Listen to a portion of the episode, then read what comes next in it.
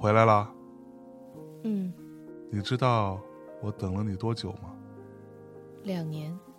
两年吗？我只记得八百七十四天。啊，这次还走吗？不走了。不走了。豆子，没有你我可真活不了。大内夜市精心选品的北欧 Drop 咖啡豆，时隔两年正式回归，一如既往的高品质咖啡庄园出品。除了覆盆子、蓝莓、百香果这类 Drop 品质标志的果香风味豆子，还有太妃糖、榛子这类口感浓郁的咖啡豆，品质多变，风格不变，总有一款适合你哦。点击“大内密谈”微信公众号右下方菜单中的夜市栏，或在微信搜索栏中搜索“大内夜市”，即可直接进入大内夜市小程序首页购买哟。豆子，我来了。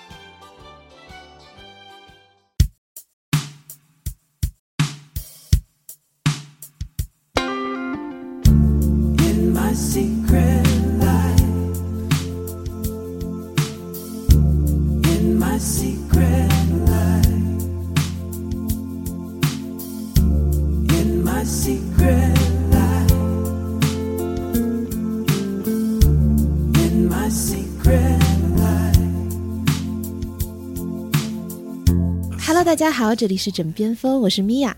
Hello，大家好，我是象征。先来跟大家说一下为什么上周请假了吧？上周咪姐身体抱恙，抱恙啦！哎呀，对，龙体欠安，我们家咪姐，哎呀，哎，超级欠安。嗯，天下为之震动，播客圈一片哗然，啊，文化界惊掉下巴，啊，够了，够了，够了，够了。哎，嗯就怎么说呢？就其实这当中也有一点那个，就首先主要是客观原因啊，但是这当中其实也有一点主观原因，就是因为我老拖延嘛。就如果说，如果说你早录，嗯对吧？你也不至于就没有不库存嗯，那但是我因为太嗯拖延了，太拖延了以后。怎么说呢？就是到最后又抱恙了，哎，这个链子就啪嗒一下就掉地上了。哎，不过啊，这个有一说一啊，那个别人拖延呢，我一般都会非常的生气啊，我觉得啊，自制力怎么这么差，是吧？作为一个自制力更差的人，啊，我不太拖延的哟。你看，在节目这件事情上啊，你琢磨琢磨，你想想，你想想你扪心自问，不，我扪心自问了，已经，就是我还是觉得在拖延这件事情上，我还是在你面前甘拜下风了。啊，你还是一个小学生是吧？对对对对对，我还是个妹妹。哎，不过呢，咪姐呢，确实最近这段期间在录音之外的工作这个部分过于忙碌了。这个呢，咱有一说一，是吧？如果全世界只有一个人可以说录音这个事情他拖延有理，那就是我们家人间清醒咪姐。呦呦呦呦呦呦呦呦呦呦呦呦！哎你要知道，枕边风这很长一段时间都是因为您的缺席，导致了枕边风发展不够顺遂啊。啊直到那我喽那肯定的呀，那肯定怪你的呀。枕边风是我们一人一半啊，对不对？哎呦，哦然后直到某一天被大家醍醐灌顶，说其实就想听我们随便聊聊啊，这一下子啊解决了我们一大难题。大家给我们找好了台阶下，嗯，不过啊，各位同学啊，这个时间是我从来没有这么早录过节目啊，这是我人生有史以来最早起来录音的一次。今天的时间是八月二十五号的早上七点来钟，我是七点半开始就 stand by 了，然后我跟米娅老师准备了准备，我们就开始录了。因为这么早录音的缘故，所以呢，我的声音可能听起来有很多的鼻音，各种啊，大家稍微见谅一下。那咪姐啊，因为过于勤劳啊，经常早起，所以就没有这个问题，是不是啊，咪姐？我觉得真的你还好不在职场。你要是在职场，你就死在宫门口，你就连进宫都没有进，你就死在宫门口了。你刚刚那一句话，是是先给自己找了台阶儿，然后又给你的同事把路给堵死了。哎，厉不厉害？就我状态不能不好呗，我要是状态一不好，那就是我真的不好，是吗？哎你还有理由牛不又早起？牛逼牛不牛逼？你看这事儿办的，我跟你说，真的，哎这背后刀叉的，大家你看，这就是一个职场剑渣图鉴。我要是普通的职场小人，我这会儿就在小黑本上，在 Death Note 上给你记一小叉叉。回头你看着吧，就是各种尺码的鞋我都有。嚯啊！所以现在我们还是没在一起啊。我在阿那亚，咪姐在上海，是吧？对，今天大家可以听一听那个设备的状况有没有好一点，因为我今天终于用上那套虽然是最便宜的，但是依然比我的手机要棒棒的多的一套设备了。嗯，我现在是有专业设备的人了。没有，其实你那套设备是专门 for 播客用的。哦，我后来才知道，就是我们平时带出去那套设备也是可以录播客，就是它录播客是绰绰有余的。但是呢，在它这个设备出来之前，其实是没有别的选择的，所以大家都会选这款设备，因为它有很大的另外的功能，其实是用来采样的，就是录一些环境音啊什么之类的，哦这样子你懂吧？所以它会稍微贵一点点，但是其实原则上我们平时录电台是用不到的那些东西，而且它的所谓的这个码率的问题啊，就是你采样码率的问题，它也会比你那个要高一些，是因为它要去采样用，而其实录人声是用不到那个码率的。嗯简单说是是这么回事。嗯嗯嗯，反正我其实也受困于没有设备，然后就实际当你用手机录，是受困吗？受困受困。是受困吗？你不是心中窃喜吗？不不不不不，因为手机录音的时候呢，就是我会发现我其实住过的几个地儿的那个房间的效果都不是特别好，然后我自己也一直啊找不到那个合适的用手机录的那个位置。就像真说，好像是有一个比较好的录音位置，但是我我录出来总是不好，不知道。那就是因为我在说的时候，我们家人间清醒咪姐觉得说没问题，我都知道了，那根本就没按照我说的做。不是，是因为你拿视频教学，但是在视频那个镜头后面，对吧？你那个距离啊、角度啊，其实都有点不大准。嗯，啊，但这不重要，我们今天不是来聊这个的。嗯我们今天哎，就是就是我我跟象征有一天就为什么这么早录音呢？就是因为我们咪姐又有点拖延啊，但是呢，这个时间上，因为我今天晚上就完全没时间了，所以我们只能在今天早上正式开始工作之前把这音给录了。嗯，然后呢，咪姐跟我提了一个想要聊的主题，我觉得哎这个有点意思，然后我就欣然应约来到了我在阿那亚的我们的空岛的录音室。哎呦呦呦，还带入植入，我靠！虽然还没有弄好这个录音室，但是目前来说啊，已经相当可以了啊。我也用上了新的设备，哎呀，开心啊！呃，好吧，那我其实就是因为现在我不是一个人住嘛，一个人住呢，嗯你就再次面临到说，你到底是要自己做饭，还是要叫个外卖，还是要出去跟朋友啊吃？然后非常认真的说啊，我不知道大家有没有觉得，就现在的物价变得好贵啊。对，我在上海，我如果出去吃饭啊，就是所谓的跟朋友一起吃饭的那种馆子，再加上你嗯稍微熬点造型、披点情操那种什么小酒馆那种 bistro，哇，啊好哈贵啊！就是，那你都去了，你也至少点一杯。单杯酒吧，对吧？然后你再加上一堆的菜，哇，就是人均怎么也得上到三四五百，我靠，太贵了。我听说现在的上海的像点样子的那种什么鸡尾酒啊，或者什么这种 whisky 啊，都得七八十哦，啊！不止不止不止，七十到九十是一个标准区间。妈呀！嗯，然后比如说那种主理人定制菜单，就是他比如说 today 比如 special 对吧？就是他这个店的招牌特调，这些一般都要到一百以上。火，嗯，这话怎么说来着？拉动 GDP 是吧？呃，让上海从经济低谷走上来，全靠你们这些人了。不，那事实上我觉得也大家应该是不是全国各地都能够有一丢丢感受呢？嗯，甚至比较明显的就是我点外卖啊，我都觉得外卖变得好贵。你想，我们俩经常喜欢吃个什么这种红烧肉类的菜，这种菜，比如说你找一嗯个在外卖上还可以的，就不是预制菜那种啊，就是还可以的做的啊这种餐厅，都要一百二十八。我那天看到一份红烧肉一百啊，五十八惊了，就惊就是现在？点外卖太贵了。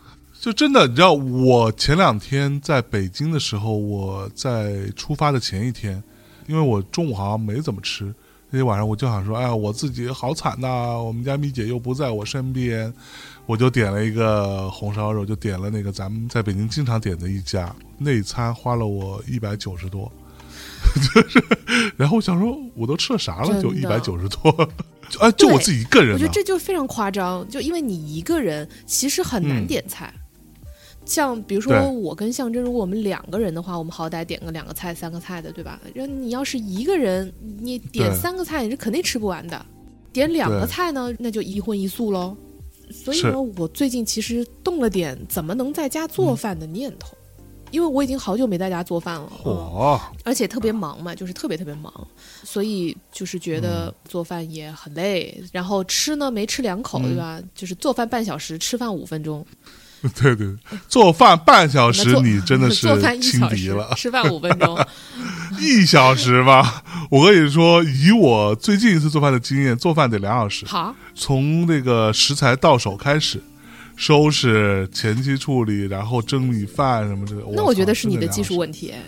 因为如果我啊一个人吃的话，我是有信心可以每一餐平均维持在半小时到四十分钟。我觉得半小时四十分钟是合理的，因为你总共只有两个菜，对吧？那你的米饭在锅里，嗯两个菜，你的灶有两个锅呀，对吧？你同时左右一下，很快就半小时搞定了呀，哦你对吧？十分钟洗洗切切。是是是，那除非你要吃一个特别大的东西，那你可能需要炖，那你就时间长一点嘛。可不嘛。所以我其实最近在想，我要不要干脆做点什么？嗯，那做饭的话哎还有一个好处就是你第二天中午可以带，对吧？因为我现在经常也没有什么时间，然后第二天中午的吃饭时间特别紊乱。就是从十一点半一直到下午四五点都有可能是我的午饭时间，然后就你、哦你想不起来，你一直到你饿的过劲儿了，你才想起来要吃午饭，这样其实特别不好。是但是如果说就像那种日式便当，对吧？你有带一个什么东西，你就会记得你有这么个玩意儿，你有这么个事儿，然后呢，哎，它也会变成中午的一段小确幸。所以我就有点儿这个想法吧，现在我还没有开始具体实施，因为我得排一下 timeline，我得排一下我、我到底能不能搞定、嗯，不然的话，比如说我要是贸然的买了一堆饭盒，结果又用了两天、嗯又嫌烦，那就很浪费。哎嗯，但是也正因为这样，所以我这几天一边在考虑这个事情，一边就回想起好多以前就是基于午饭的这种经验，啊。基于午饭的美好的、有趣的、记忆深刻的、傻傻的这些回忆。对，嗯，而且大多数都是在童年时期呀、学生时期呀、或者说工作初期呀、嗯。然后又因此想了想那个时候的自己，哎，我是不是老了呀？嗯有一点吧，就开始怀旧，这个倒是一个但信号。对我其实也不是怀旧，只是因为正好想到这儿，那这个逻辑就往这儿顺下去了。再加上又是一个人，所以你就比较容易想到一些过去的事情。嗯，那你有没有这种嗯跟中午吃午饭相关的好故事或者好回忆呢？其实我想到几个了，就是包括我小时候的，也包括我们在日本的便当的一些嗯故事吧。那我先讲我小时候的这个，我应该是之前我忘了是在大内还是什么，可能提过，但是没有讲那么明确哈。就是我妈妈所在的那个工厂，它是在一个车辆厂嘛，这个我之前跟你说过、对吧？他们厂子是做汽车的，而且主要是做那种工具性比较强的车子了，从大卡车到小的那种货运车，什么都有。然后我那个时候中午，因为他们中午其实是午休时间是没有那么长的嘛，所以中午就彻底的说回来家里边再做饭什么的，未见得来得及。呃，为了舒适一些，为了不那么累一点，所以他会有的时候会把我中午就叫到他的厂子里边去找他，等于他在那边做饭给我吃，然后我爸爸就自己在他的单位里边去解决他的午饭，大概是这样子。然后我印象特别深的那个点呢，就是你知道他们那个时候会用那种铁皮做的饭、嗯我也用，过，对吧？对，对吧？就是那个饭盒并没有泛着什么金属的光泽，因为它已经被磨损了很久了，所以它上面全是划痕，就是那种年代系道具的感觉。就很旧。然后呢，可能用的比较久，那个金属的饭盒呢也会有一些凹凸啊，有一些凹陷嘛，这个比较准确的说法。所以那个时候他是会，我印象当中了，会有三个这种金属饭盒，嗯。其中的金属饭盒 A 是装米饭的，然后他们那个工厂里边是会有那种所谓的锅炉房。对，这锅炉房呢，你每天去的时候啊，早上到了，你就把自己的那盒米饭就放进去，它会专门有一个类似于蒸屉啊什么之类的这么一个地儿，嗯。对吧？然后呢，这个里边是你淘好了的米和兑好了的水啊，这比例都好了，盖上盖子往那一放，其实到中午它就早已经被蒸熟了。而且呢，因为其实我是觉得了，就它那个锅炉房的那个热能可能是比较强的，所以到中午吃的时候，那个饭其实是 overcooked，的 你知道吧？就是它会有一丢丢的锅巴呈现在底部那我觉得就是你水少了，是不是啊？是技术问题。啊，这是你在质疑哦我妈妈的技术喽。呃婆婆做的就是好。然后呢，因为他们那个车间哈，就是我妈的那个工作区域呢，他们有一个自己休息的一个区域。这个区域呢，因为还蛮冷的嘛，所以会自己烧火，它会有一个自己一个小炉子。就这个是用来取暖的，所以呢，它会在这个炉子上面也会做一些菜。另外两个金属饭盒，金属饭盒 B 和 C，就是用来做菜的。然后这个菜呢，也是大概其提前备好一些，然后你知道我们那儿也是，你可以说是一个南不南北不北的地儿吧，所以呢，冬天呢也多多少少会发一些这种大白菜，啊、冬储大白菜。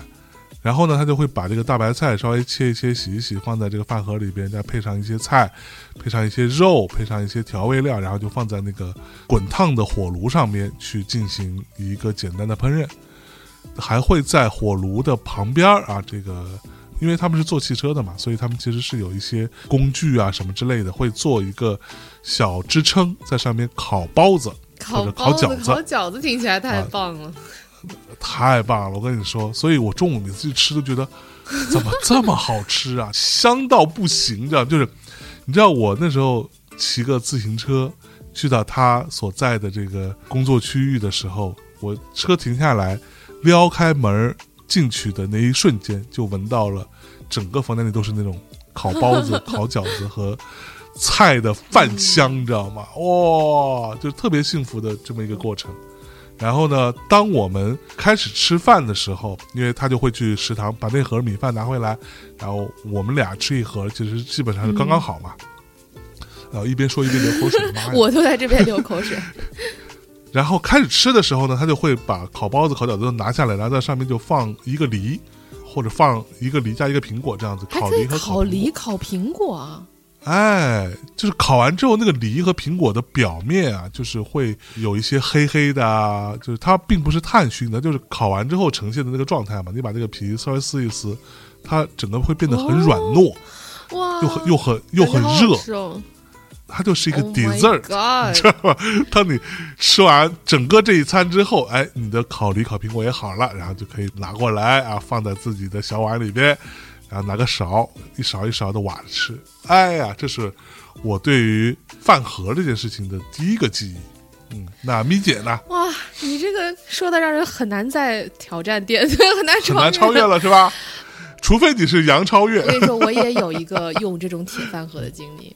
我从小呢都住的离学校并不是特别远，所以呢，嗯你知道我在小学呀、这种时候啊，我其实是没有过中午带饭的经历的，都是中午下课了之后回家去吃。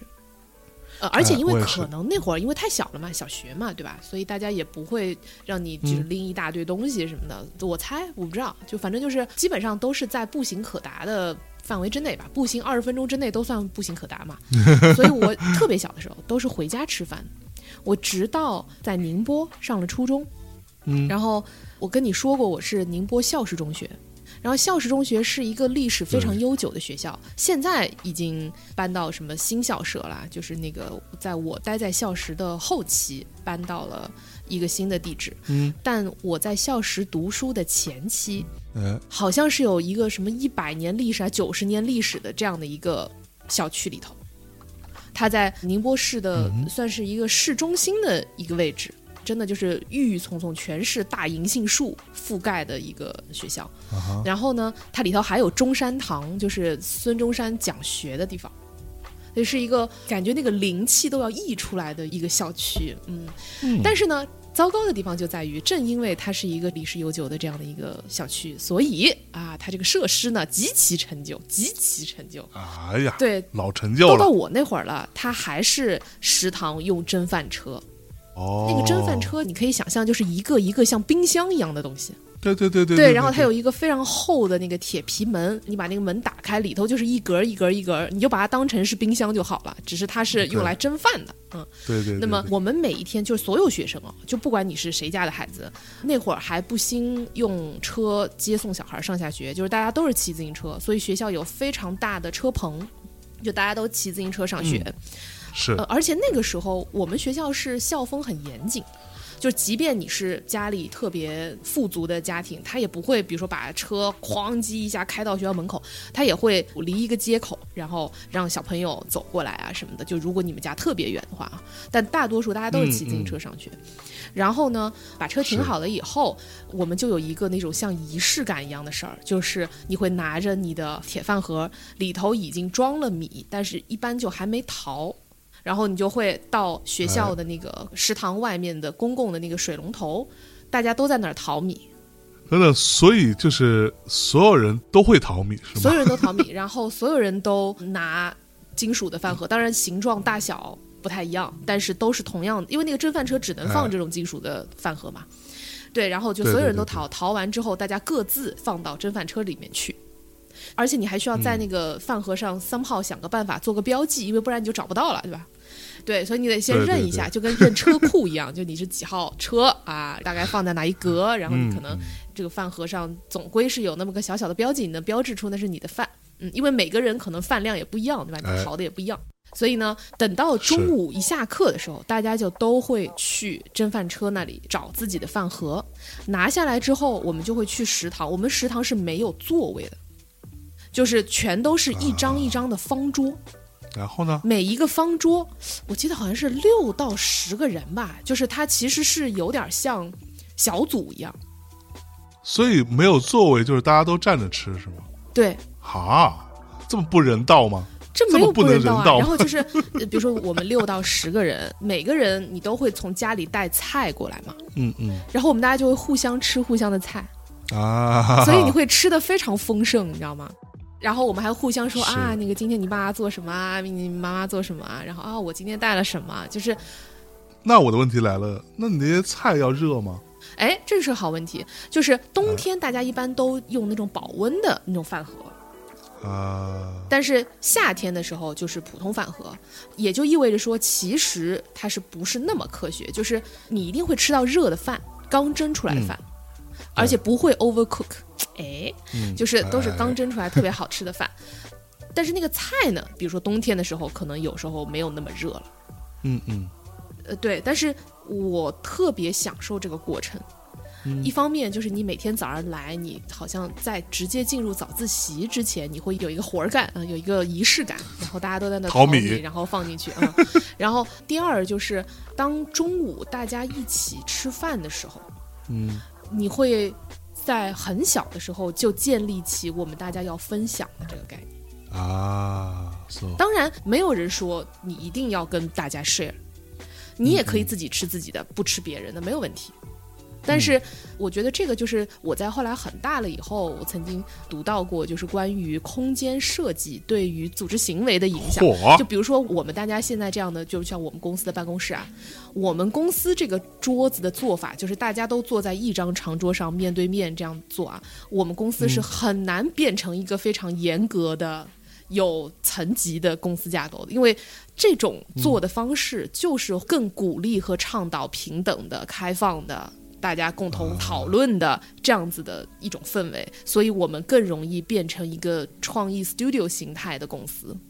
嗯。然后像那种你在淘宝上会买到那种几个桌子这样一排一排一排一排这种，就像啊。大多数公司那种就更容易形成公司架构，就大家向一个方向做，或者说对面做，但是大家就个人有一个格子间，哦，这种是不鼓励你沟通的方式，它是鼓励你各自做各自的活儿，然后分工明确、边界明确的一种方式。嗯，所以。嗯我到很大了以后，我就读到相关的这样的一些书和研究，然后我再回想起我小时候吃饭的这个过程，嗯我就会觉得那个是一个可能在我们那个学校当中，大家都很愿意分享。然后比如说跨年级啊什么的，他也很愿意来指导你啊、教你啊。就我那会儿就有一个比我大两三年的一个学长，然后他会比如说分享他的音乐给我听啊什么的，就没有任何别的意思，就只是分享而已。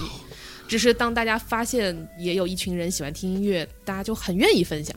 就是这个原因。然后我们学校还有自己的内部的论坛，你可以发表观点啊，然后你可以做地下读物啊。我们就是一个那样非常自由派的学校。我觉得从吃饭这件事情上，从分享、开放这样子的那种细枝末节上，其实也体现了我们学校那个时候的一某种价值观和某种校风吧。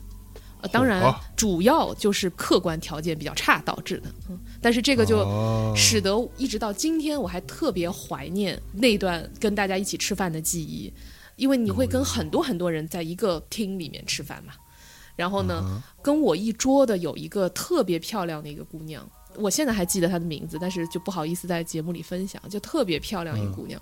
然后他们家经常会做炖牛尾，嚯，这个其实对于浙江人来说是一个不太常见的菜。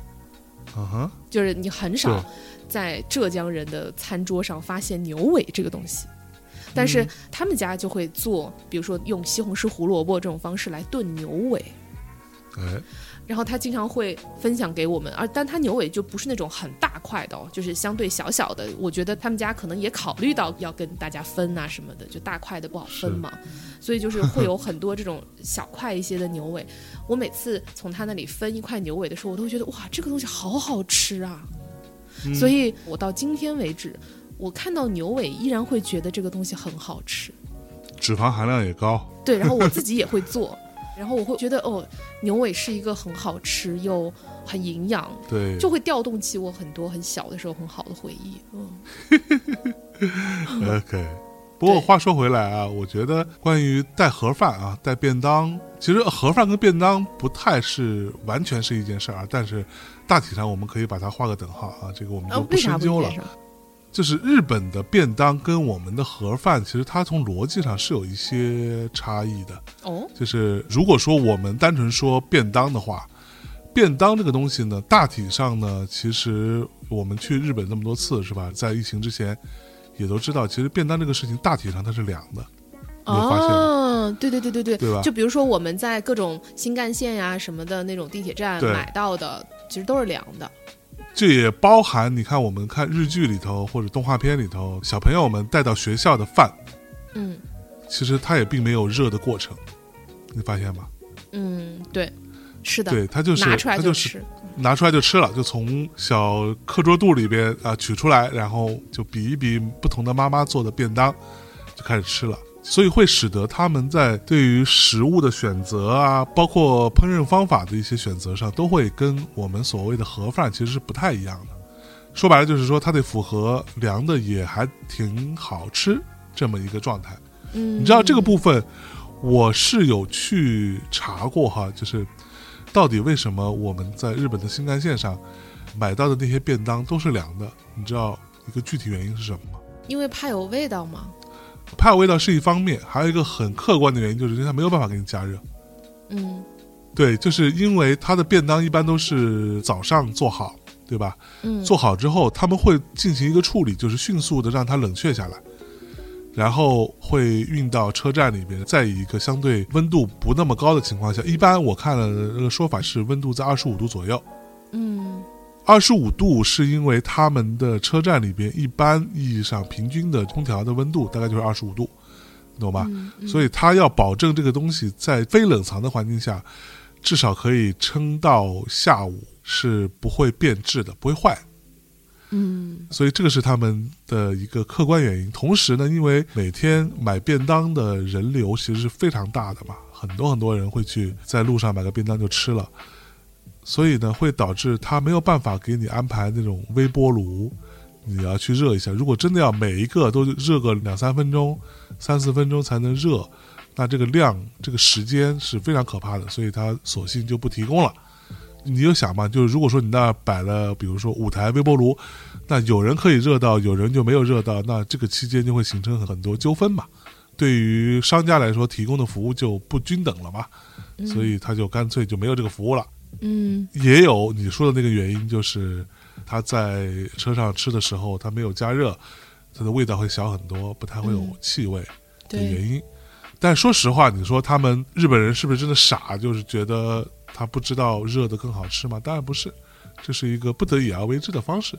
如果像你刚刚所说的，就是便当在选择里头的食材的时候要考虑凉的也还不错的话，我觉得对于中餐来说，可能会有一个巨大的问题，就是那个汁儿，就是那个汤。就比如说啊很多我们的炒菜，其实凉了就不好吃嘛，然后而且它会那个汤就会凝固，对对，就很恶心。对对，就很恶心。然后甚至可能有一些稍微油大一点的，当它凉的时候，就会上面是一层油。对，形成果冻状。对，那这个可能也会导致我们其实日常的饮食是必须得加热的，就是你可能不能不加热吃。嗯，所以你看，比如说，我记得我心目当中第一次被那么巨大量的便当选择所震惊的，应该是我们在是哪个站啊？什么中央车站还是什么？对，中央车站有一个，对，那次我们去东京的时候，正好早上非常早。中央车站里头正在举办便当周，就是全国便当大赏，什么周？对，它就是那种类似于全国各个站都会选派自己的便当过来参展，然后在那里摆着。其实那次我记得是我跟你跟王涛我们仨吧碰到的这样的一个，对对对，有有涛哥，有涛哥，对对？对，有涛哥，就是我们我们仨，然后我记得王涛当时还特别贪心的选了两份 那种巨大圣，什么超大对圣 便当，超大圣，对，对。对对对对对，对，哇，真的是琳琅满嗯目，就是有那个出牛肉的地方，然后就会有各种什么和牛便当，然后出海鲜的就有什么螃蟹便当啊，什么鱼便当，就特别多。对。然后还有一些地方专门出鸡肉，就我觉我觉得可能是山里吧，就是就反正就是各种各种各种，然后你就觉得哇，太牛逼了，这个。怎么说呢？就虽然也不能说人家好吧，但是 真的作为一个食客，我我服了，我靠！对，还是还是还蛮蛮开心的。对，不过我跟你说实话，就是我印象当中，那个便当买到车上之后，我们坐到车上，我记得我们仨是坐一排嘛，对吧？对，然后呢，您老人家基本上上车之后吃两口就开始睡了，就说啊我不行了，我要睡会儿，你们慢慢吃。然后我跟王涛就在旁边夸夸吃。说实话，这个东西有一个大的问题，就是它它虽然也挺好吃的，但是它远没有它看起来那么好吃，对，就是因为它是凉的。嗯，呃，所以所以就像你刚刚说的这个呃，我们中中餐的这种呃盒饭啊便当，跟日本的不一样的地方，日本它其实大体上我后来分析一下，可以分为如下这几类的食材。第一呢，它都会把这个米饭啊藏到下边儿，你有发现吗？就都是盖浇饭呗。对，它的面上看起来全都是各种食物，对，所以就会就会感觉好像很丰盛。好像很显好。对，大体上就分为，就比如说一些鱼生类，呃，这个叫什么生生鱼片类，对吧？然后它会给你配一小包芥末，一点点的这个小酱油，然后你可以蘸着吃。第二类呢，就是煮熟的肉类，就比如说刚才说的和牛，但它其实是没有没有什么汤汁的嘛，所以它就是煮熟之后就给你放在上面。对，就是这一类有可能是煮熟的，也有可能是烤的，就是、啊对嗯，烤的也很常见，鱼和肉。对，然后第三类就是炸物，对，比如说炸个鸡排啊，什么鸡腿儿啊，什么之类的哈，炸个天妇罗、炸个天妇罗往往那一搁，虾，对虾，嗯对，然后第四类其实比较常见的就是那个小咸菜了，嗯，对，小咸菜。对吧？它它会有，其实它实话说，我觉得那些小咸菜都还蛮好吃的，我我至少我个人是蛮喜欢吃的。我非常认真的说，我觉得经常你买到的那个盒饭吧，就你经常盒不能叫盒饭，就便当，就你经常买到的那一大盒丰盛的便当。比如我我在那次我记得非常清楚，我选择的一一款便当是用竹子的外盒啊，就看起来特别棒。哎，我记得我当时选择它，是因为他说它有十六种食材汇聚在这一盒里，我觉得哇，这太棒了！哎，打开一看，十六种里面，我估计得有八九种都是小咸菜，就是都是 就主要靠咸菜，你知道吧？比如说各种三种萝卜咸菜啊，然后再搞点小海藻啊，再搞点什么，搞几颗豆哎。啊，再搞点总总归就是食材十六种吧？有，yes，啊但是有。对啊，但是它都是往小咸菜类对。偏的。所以它大概其实就是这样的一个形态了。然后呢，一般来说，那你喝吃这个便当，然后旁边，我觉得日本人也蛮神奇的。你有没有发现他们经常会买配便当的那个水啊，基本上都是冰的水，或者说冰的茶茶饮，所以整个就是冰冰凉凉，整个这一套，你知道吗？放在那里。对，痛经套餐。对，所以这个是我对日本的便当非常深刻的印象，就是看起来非常的厉害，吃起来远没有看起来那么厉害，但 但是呢也还行，也还行。吃是另一回事儿，但是逛就真的很快乐。这段经历对我来说，高光时刻就是我们在店里东看西看，东逛西逛。我们在那个那个那个州，估计在那地儿我们得逛了得有半小时吧。然后就我们三个还做计划，对吧？就是因为我们有可能会互相蹭嘛，然后还说那个涛哥你去买个那个肉，然后向着你去买个那个螃蟹，就还转了一大圈之后，还开始做 plan，对吧？我们怎么样能够通过三个人尽可能的尝到各地的。呃，这个这个这个 highlight 各各地的亮点，嗯，这是最好玩的。等到你真的吃的时候吧，就觉得也就也就那样，嗯就没错，还可以。，是。那你还有没有什么关于这样的一些记忆嘞？我可能还有两种类型的记忆吧，一种就是出去玩儿，嗯，你会经常带一些便当啦，或者带一些这种吃的，就是你想去凹造型，比如说到草坪上去搞个野餐什么的。这个在我的人生当中非常少啊，我很少参与野餐活动。野餐好像也是比较近才开始喜欢这个东西的吧。因为以前呢，野餐这个东西它是需要一些全民性的认知才能达成就大家都不野餐，只有你坐那个旁边这个草坪上在那儿野餐，就有点秀逗。大家都在那儿看你在吃啥，就也挺奇怪。对，但是呢，你你必须得在一个大家都在那儿野餐，或者大家都都会摊点什么出来，比如在朝阳公园，有人放个风筝，有人野个餐，有人什么在在草地上喝个酒，或者音乐节，对吧？然后大家铺个桌布，然后一边听一边吃点什么，就是在这种情况下就非常自然，而且会是一个很好的体验。对，在野餐的时候呢，通常你肯定也会带一些这种，比如说什么水果呀，什么就是就是别的，或者说包装型的食物、零食什么的。如果说这个时候，哎，你从这个兜里库嚓一下拿出一些你做好的便当。啊，那就是妥妥的那天的 highlight 了，因为大家都不走心，大家都想，呵 呵大家都想随便吃点儿，然后可能呃，可能还会有人准备个酒什么的，你就特别棒的一个下午。所以我们之前其实团队我们自己也也在那是个什么公园啊？还有韩姐，我们去划船团结湖，哦，团团团结湖，对团结湖公园。后来小亮也穿的特别特别帅的出现了，然后我们大家还在那儿玩游戏什么的。嗯，就就是我我特别喜欢这种老式公园，嗯然后你能看到好多在锻炼的呃老人小孩儿啊，然后会有一些特别老式的呃游艺设施，其中包括旋转木马，其中包括碰碰车，其中包括小鸭子划船，就划小鸭子船，划小鸭子还行。对，划小鸭子船，嗯，然后就是像这种，就是老式的游艺设施，我觉得就太棒了，我好喜欢这种。然后可能还会有一个卖冰糖葫芦的在里头转悠，嚯然后还有一些卖一些那种，呃，就是特别便宜的小雪糕的店。嗯嗯，一般都不太会有什么罗森七十一，都是那种小卖部型的对。嗯，哦，就特别好。然后我很爱在这种地方野餐，呃，就是在那种，嗯、就是很很高大上的那种地方野餐吧，也行也不是不行，但是我我我喜欢这种老式公园儿，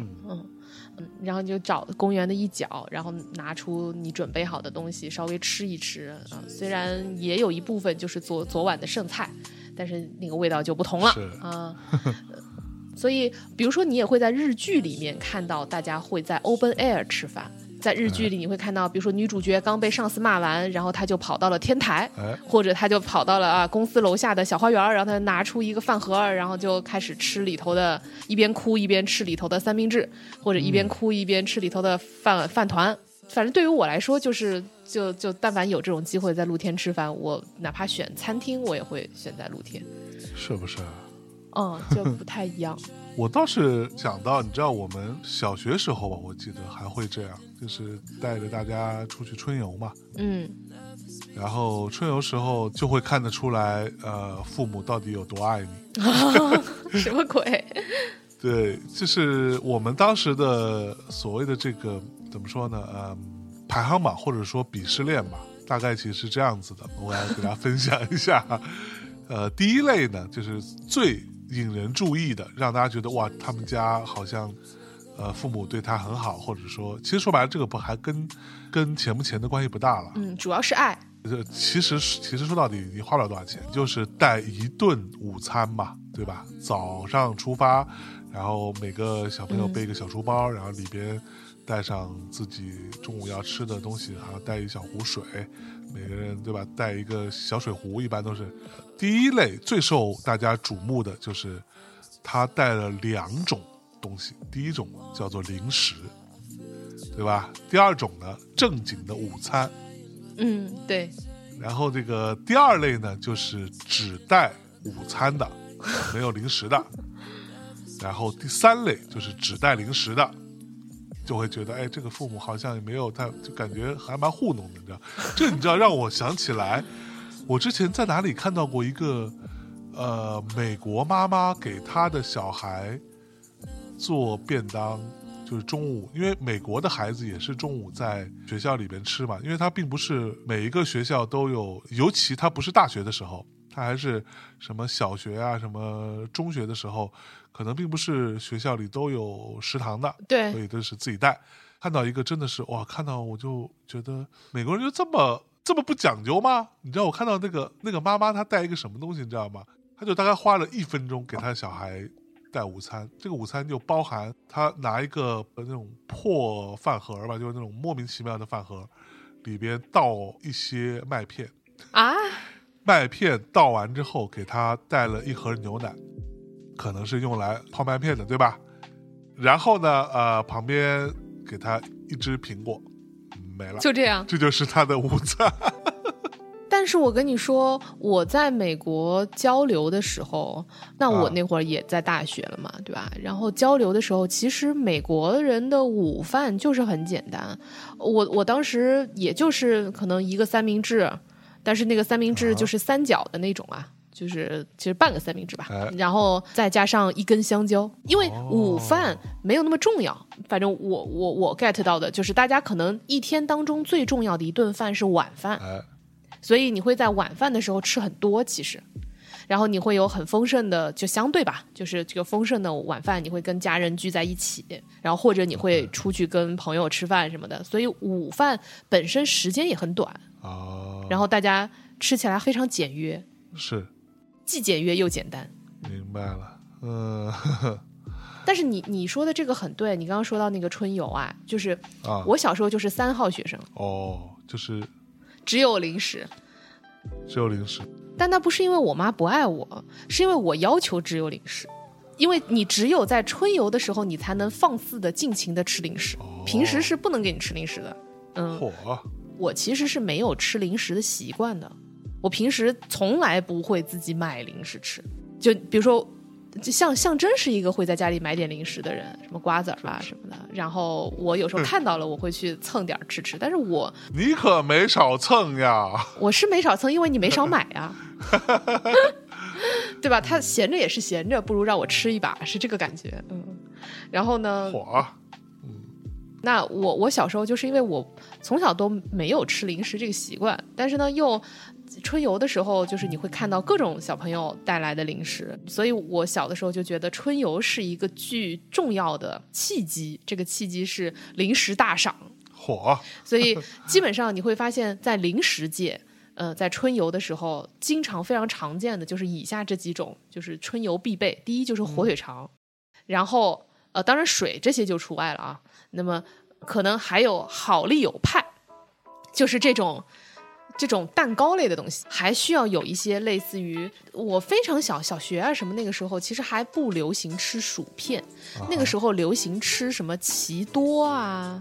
包括什么青青虾条，什么咪咪咪虾条，嗯，就是那种总归就是要有点脆脆的玩意儿，呃，然后同时你还需要有一些类似于啊、就是话梅类的东西，就是比如说像啊、小的时候有那种类似果丹皮的东西啊，啊、就基本上是以这四大类占据了你主要的那个书包。除此之外，就是你得想办法去搜罗一些新鲜的零食，就大家没吃过的，嗯，然后你就揣两包傍身，嗯，然后你就可以出去春游了。哎，不过你知道，说到带饭这件事情，我其实印象另外一个就是近些年来说对我印象比较深的是，你爸妈和我爸妈有时候会来嘛，然后对对对对对他们在家里边，因为其实说实话呢，呃我们的父母辈其实有的时候会觉得，呃，给你做点好吃的呀，给你做点健康的、干净的、新鲜的一些食物，因为你们平时都在吃外卖嘛，那给你们来一些这个，其实是比较直接的表达爱意的方式。呃，同时也是一个我自己亲身的感受了。这个跟大家说一下，就是当有父母在的时候，虽然我会吃的比较多，比平时可能还稍微多一些，但是确实会觉得健康了不少，因为我会明显的感觉到我好像瘦了一点点。虽然那个时间并没有那么长啊，就这个其实蛮重要的，就因为他们父母用的食材、用的油啊、用的什么调味料都会比较在意嘛。对，那他嗯不会添加一些乱七八糟的东西，他可能呃对于口味上来说，未见得有外面的这种外卖啊或者这种餐厅那么的浓烈，但是却是更加好吃的、更加舒适的，吃完之后很舒服的一些食物。嗯，那这样的话就会出现，一般来说啊，我跟米娅可能中午有可能会回家吃，因为离办公室比较近嘛。但是晚上呢，一般都比较忙，所以呢就不会回家吃。那他们就会送过来给我们，会用一些这个小饭盒，对吧？大大小小的一堆，拿个小包一拎啊，做好的热乎乎的送过来给我们。然后我们办公室的同事们有时候也会过来蹭。对吧 对，对，所以这个也是我近些年来说对于呃小饭盒这件事情非常美好、非常温馨的一些记忆。对，就是我我也是，你你提到这个，我就觉得啊，的确是，就是虽然爸妈在的时候吧，免不了还是要口角几句，免不了还是要觉得哎呀，精神压力好大，唧唧歪歪，对，但是在中午带饭这件事情上，真的是充满幸福感。对，而且因为我们公司有一个女生，就是黑爪，黑黑爪这个他，每一天都是带饭的。对然后就是都是他爸爸给他把饭做好，然后那个他每一天都是带饭的。对平时呢，说实话，我也默默的很羡慕，甚至很嫉妒。但是出于毕竟是个上级嘛，对吧？这个脸面也挂不住，嗯，所以也有时候也会去蹭两口，端着我的外卖，然后过去蹭他两口。但是呢，说实话是很羡慕的。有自己的爸爸妈妈、公公婆婆来的时候，会给我带饭的时候，就有一种挺起头来做人了的感觉，然后就会说：“来，尝尝尝尝。”对，来尝尝尝尝尝，终于可以跟黑爪说：“来，了不起吗？我也有。你也尝尝我的。对，所以但是真的就会很开心，呃，然后大家也会因为带饭这件事情而聊更多相对比较私人的话题吧。就比如你们日常一起工作，其实你也很，就你你你很生硬的问人家也很奇怪嘛，呃，但是呢，如果大家都带饭的话，你就会说到说啊，这个这是什么？最近是谁来了呀？然后那个比如说是我爸妈来了，然后他在家里怎么样？就是你很容易变成一个破冰的话题。然后呢，大家之间互相 share 一下这个食物，分享一下食物呢，很快就会拉近距离，很快大家之间就不像这种非常。冰冷的职场的感觉吧，虽然我们公司也没啥职场，但是对啊，就是就你很会很快的帮助你融入一个新的环境，对嗯，反正就很好，很开心。对，我觉得最关键就是，其其实除了你说的这些，还有很重要的点就是它其实更健康嘛。嗯，对，是的，当然，说实话，我知道啊，各位同学啊，这时候不要犟啊。有的时候，你可以说，那你提前做好的饭菜，它在经过了一个上午，可能两三个小时之后，它这里边什么亚硝酸盐，whatever 这种说法，这个东西存不存在？它自然存在，但是问题又来了，它即便存在，它也比外卖要少很多。它比 你想想，外卖那些东西，其实现在说白了，你有的时候点的，呃，我我之前听到一个做餐饮的朋友跟我说说过一个这个观点，说你现在点的外卖，如果你每一餐你每个人你的成本，你的点外卖成本在三十块甚至四十块以下，你百分之九十五以上的可能性，你都是料理包，没有人给你现做现炒的，都是料理包。那料理包，你说它有没有什么呃问题呢？它自然有它的问题，也有它的好处了。当然，这个我们就不用多讨论。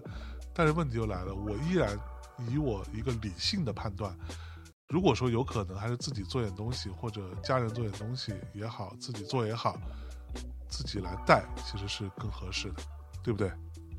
嗯，的确是，所以，哎，话说到这儿，咪姐啊，人间清醒咪老师，呃，我跟咪老师商量了一下这个事儿，那就觉得说，不管世界怎么样，也许房子是你租来的，但是生活是你自己的呀。呦呦呦呦呦，对，身体是你自己的呀，啊，你的舌头是你自己的呀。经常吃一些不好的东西，啊，过于刺激激烈的东西，调味料过多的东西，使你的舌头也不够灵敏，会使你在品尝我们的咖啡，在品尝我们的酒的过程当中啊，你会失去很多乐趣。所以呢，我们在这里稍微倡导一下，大家还是可以自己做啊，稍微做一点东西啊，就是其实做饭这个事情我们就不多讨论了。网上有大量的这种适合便当又快速的这样的一些食物，那一般的办公室里都有微波炉嘛，对吧？那你中午去热一下，其实就 OK 了。好，那问题来了，用什么东西带过去？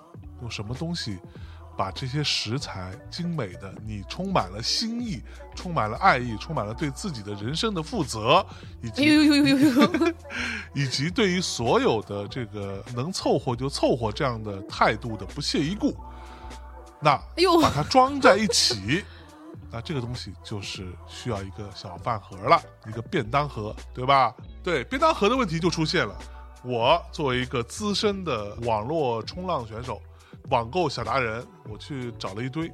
实话实说，便当盒其实它的技术难度没有那么高，但是从美观角度来说，我找了一圈没有找到我觉得合适的便当盒。那么问题来了，怎么办？我突然之间就跟咪姐一合计，我们互相一拍大腿呀、这个事儿就出现了，就说，哎，那不如我们可以自己做一个呀。那本着一个说，我们能不能自己做一个，我觉得拿出去不丢人，还甚至可以让别人感觉哇，你这个便当盒好有趣啊，好漂亮啊，这样的一个产品呢，我们花了不少的时间，前前后后折腾了得有一个多月，也去深入的去了解了这些便当盒到底是怎么回事，这个产品到底它的技术壁垒在哪里。啊，它怎么样可以更加好的为你的那份心意服务，保护你那颗对于自己的生活更加在意的小确幸的心态？那我们就做出了这样的一个优质的便当盒产品，啊，强烈推荐给大家啊，又好看，又牛逼，又不贵。便当盒虽然小，虽然这个东西不是一个多么了不起的东西，但是礼轻情意重，是吧？啊，重如泰山。这个便当盒它可以承载所有的骄傲和对于生活的热爱。啊，怎么画风突变了呢？你今天打 call 好卖力哦！早上录音就是不同，我操，真的好卖的。以后我们都早上七点起来录音，妈耶！太棒了。呃，首先象征说的这一切都是事实啊，就是我们的确是觉得说，哎，我们要不做个便当盒吧？因为大年夜市，我们经常做一些特别玩乐向的东西，就比如说弄个滑板啥的，对，然后，但是呢，我们还是希望能够出一些东西，它是能够体贴到实际的生活的细处的。然后就说，哎，那不如我们做个便当盒吧，而且还环保一点，对吧？没有那么多各种外卖的塑料垃圾也好啊，还是纸质的消耗也好啊，等等的，就还相对能够环保一点。然后同时，可能大家也都吃得健康一点，如果你愿意的话。与此同时，我们也希望你每天中午拿出这个便当盒，看到它的时候，也会会心一笑，就是也会觉得它，哎。有点有点可爱，就是人，然后又在人群之中，就如果你和其他人一起吃饭，大家一起带饭，别人可能拿出可能呃非常非常呃，就是别人拿出阿格里的，那不能叫阿格里吧，就是可能别人拿出 乐扣乐扣啊，或者拿拿出，哎，别这样别这样，对吧？就是拿出非常简约的一些这个便当盒的时候，然后你可以拿出一个其实还有点儿耀眼的啊、这样的一个东西。你要知道，这个一美遮三丑啊，你这个便当盒好看，大家就不会在意你中间那个饭做的怎么样了。如果你对厨艺没有那么自信的话，我只是开个玩笑啊。但是呃，的的确，这个这个饭盒我们花了很多的心血，花了很多的时间。那么呃，我们对它还是很有信心的。哎，但是这里面做一个小小的提醒啊，就像我们刚刚所说的，因为便当和饭盒其实还是有些差异的。如果你要带大汤的、大汁儿的，呃，就汤比较大，那个这种这种类型的，呃，或者说比较油的中餐，那么可能这个饭盒未必那么适合你。呃，但如果说你想带，就包括比如说我们姑娘吃个轻食啊，就是可能相对没有那么多汁儿的啊、那么这个饭盒会非常适合你。没有，其实我觉得就是炒菜什么的没什么问题，只不过是说你在装菜的时候不要装那么多汤汁进去。对，其实说白了，你装太多汤汁进去其实也不好，对吧？这个东西一方面会洒，一一方面其实你泡在汤里边，其实我自己个人觉得不太好了。你稍微避一避，然后就 OK 了。嗯对，咪姐说的意思就是说，它本身如果你这里边装了一碗汤或者装了一碗油，那确实它会露出来。这个咱们有什么说什么，对吧？呃，但是如果你不是这样做的情况下，这个便当盒是好看的。说实话，就是它在呃美观或者说我觉得好看这个部分，跟密闭性之间其实是有一个小小的矛盾的。我在衡量之后，觉得说我们还是选一个我觉得更好看的，因为呃带那么多汤汁的便当的人毕竟不是多数。那具体这个饭盒长什么样呢？大家可以去关注“大内密谈”微信公众号的推送，“大内密谈”微信公众号推送啊，我又给你引流了，象征。然后 枕边风对你你就不推了是吧？我嗯可以推吧，也在那个节目的推送后头也可以给大家贴一贴，嗯，然后让大家看一看。或者你可以到大内夜市，也就是我们的淘宝和有赞的两个店铺，你可以搜索“大内夜市”，然后就可以进到这个店铺里面，你应该就能够很轻易的能够发现我们的新推出的这个饭盒。